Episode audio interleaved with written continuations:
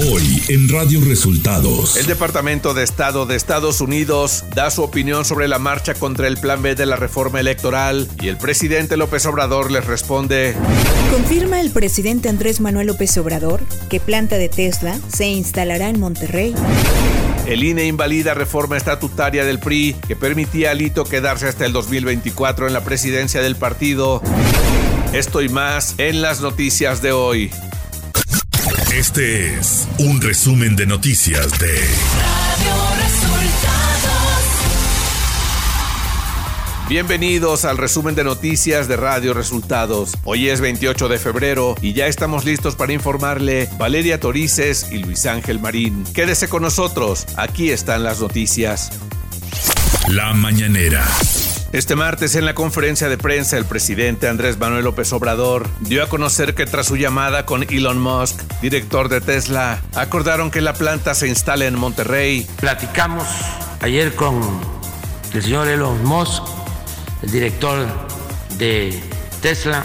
Hay ya un entendimiento, si van a dedicar la inversión a México y se va a establecer la planta en Monterrey. Y ante el anuncio de que el Departamento de Estado de Estados Unidos sigue muy de cerca las protestas contra el Plan B de la reforma electoral, el presidente López Obrador respondió lo siguiente. Está como aprovecho para contestarle al Departamento de Estado del gobierno de Estados Unidos, que como es la mala costumbre, siempre se inmiscuyen en asuntos que no les corresponden, muy contrario a lo que piensa el presidente Biden que siempre habla de igualdad, textualmente de un pie de igualdad. Pero, como dice la canción, se impone más la costumbre, la mala costumbre, en este caso que el amor o el respeto. El presidente agregó que hay más democracia en México que en Estados Unidos. ¿Qué le digo con todo respeto al señor Blinken del Departamento de Estado? Que hay más democracia actualmente en México que en Estados Unidos. El jefe del Ejecutivo reiteró la promesa de que a finales de este año se tendrán más avances en cuanto a la salud de México y dijo que sigue en pie lo de Dinamarca. Reafirmo el compromiso de que este año vamos a tener concluido este sistema de salud universal, eficaz y gratuito. O sea que sigue en pie lo de Dinamarca. El subsecretario de Prevención y Promoción de la Salud, Hugo López Gatel, negó en la conferencia de prensa de este martes que haya una crisis de vacunación en México. La primera mentira es esta, que hay una reducción del presupuesto. Lo decía también Judy Sánchez, se redujo el presupuesto más del 50%, el presupuesto de vacunación o de los programas de vacunación. Radio Resultados. Nacional.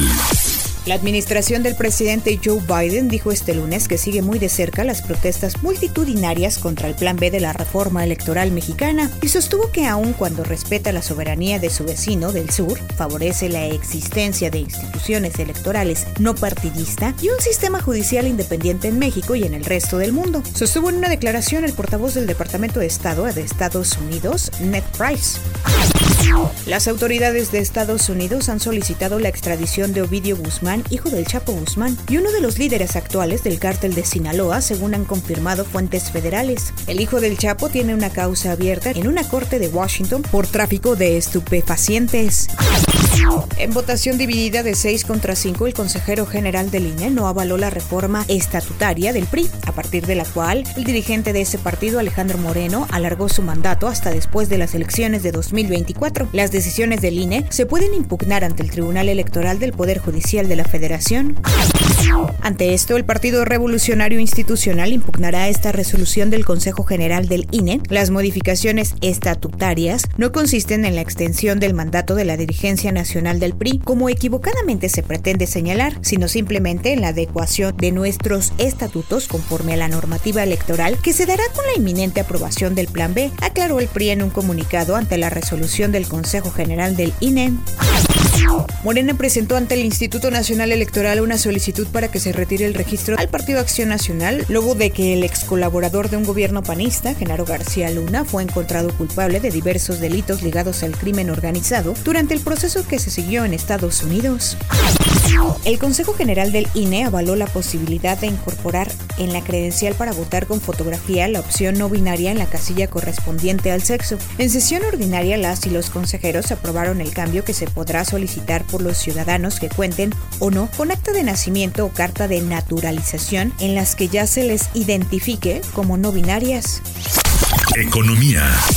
De acuerdo a datos del INEGI, durante el mes de enero, las exportaciones mexicanas tuvieron un crecimiento de 25.6% anual, lo que significa su mejor cifra en 11 meses. En febrero del año pasado, el repunte fue de 27.7%. Las exportaciones no petroleras, que representan el 93.6%, crecieron 26.9% anual, principalmente por un mayor dinamismo del sector manufacturero. Destaca el sector automotriz, con un crecimiento del 64. 9% anual, sumando 13.603.5 millones de dólares, la mayor alza de este rubro en 20 meses. Las exportaciones petroleras avanzaron 8.9% anual, su alza más pronunciada en cuatro meses.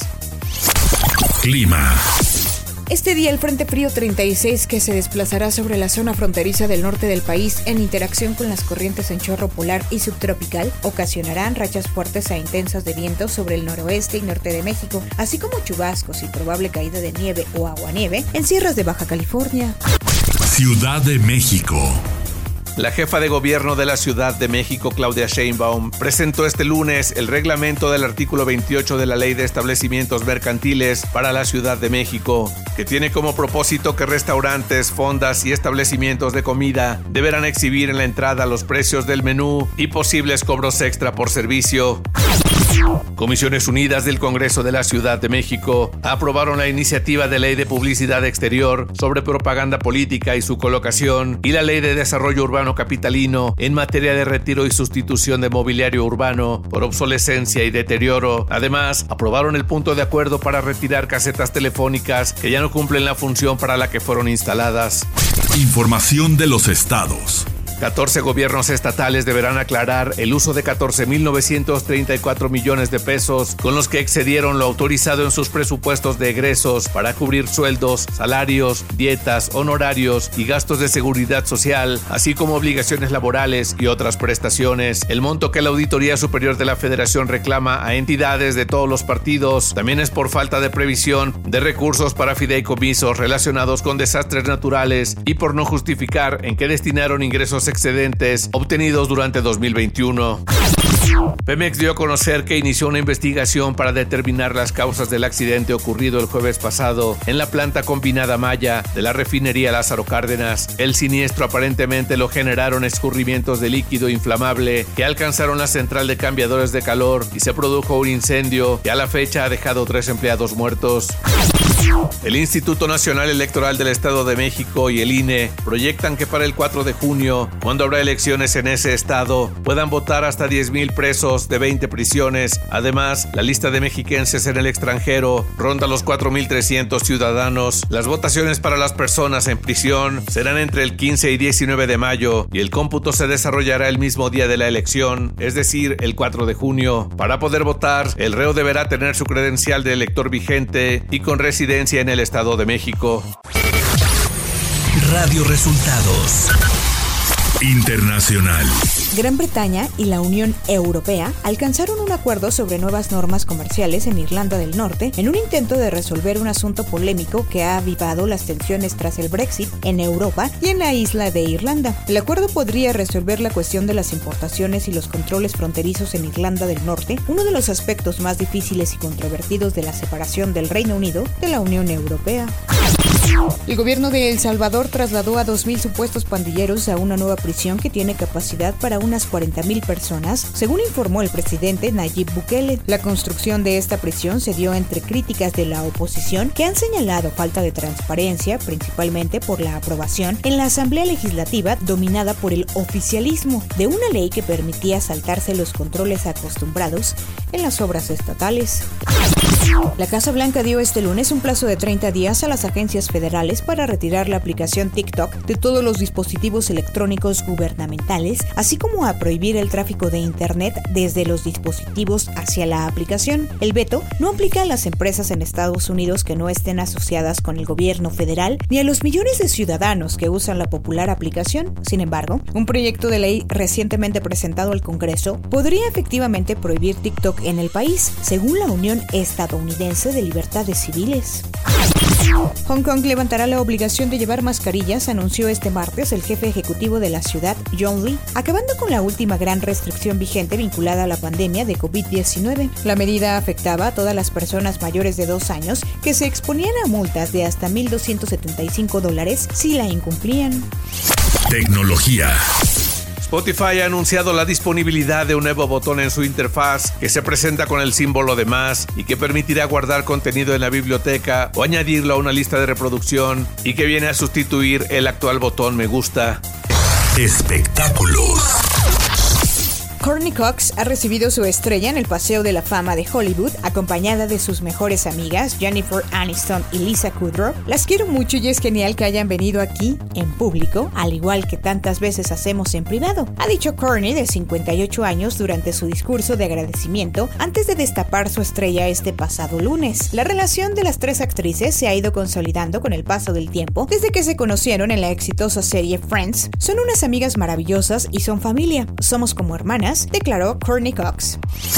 Deportes. En una entrevista con Fox Sports México, el piloto mexicano Sergio Checo Pérez de Red Bull señaló que espera que la situación con Max Verstappen sea diferente este 2023, porque de no ser así, él ya no brindará su apoyo al piloto. Si no recibo apoyo, tampoco lo daré, dijo Checo Pérez en referencia a Max Verstappen. La FIFA otorgó este lunes el premio de Best 2022 al mejor futbolista del mundo. De la terna compuesta por Lionel Messi, Kylian Mbappé y Karim Benzema, Messi recibió The Best por segunda vez en su carrera. El tenista noruego Casper Ruud avanzó a la segunda ronda del Abierto Mexicano de Tenis 2023 al vencer en la primera fase al argentino Guido Andreozzi entre sets. Y hasta aquí las noticias en el resumen de Radio Resultados. Hemos informado para ustedes Valeria Torices y Luis Ángel Marín.